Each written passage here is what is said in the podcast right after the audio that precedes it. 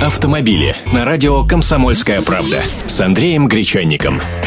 Здравствуйте. Гаишники замыслили неладное. Они представили изменения в Кодекс об административных правонарушениях, направленные, по их словам, на упрощение процедуры производства по делам об административных правонарушениях.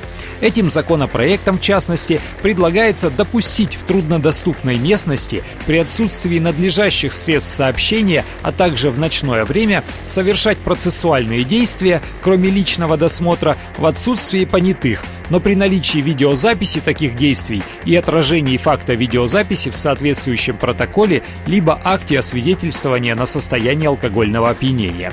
Сейчас при освидетельствовании на состояние опьянения инспектор обязан пригласить двух понятых. Это не могут быть гаишники, и это совершенно не водительская проблема, где он добудет понятых, это его задача – останавливать, уговаривать. А представьте себе раннее утро, тихая дорога, засаду там устроить милое дело, а где ему взять понятых?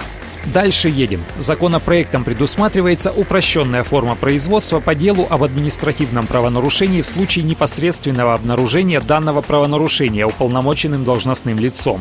То есть увидел инспектор нарушение своими глазами и сразу выписывает постановление по делу об административном правонарушении. Протокол уже не нужен. Конечно, я тоже против лишних бумажек, но любая составленная инспектором бумага, она в пользу водителя. Там факты указываются, там ошибки допускаются, то есть это дополнительная возможность выиграть или развалить дело. Но нас ее хотят лишить, а вот это печально. Что ж, будем следить за судьбой документа.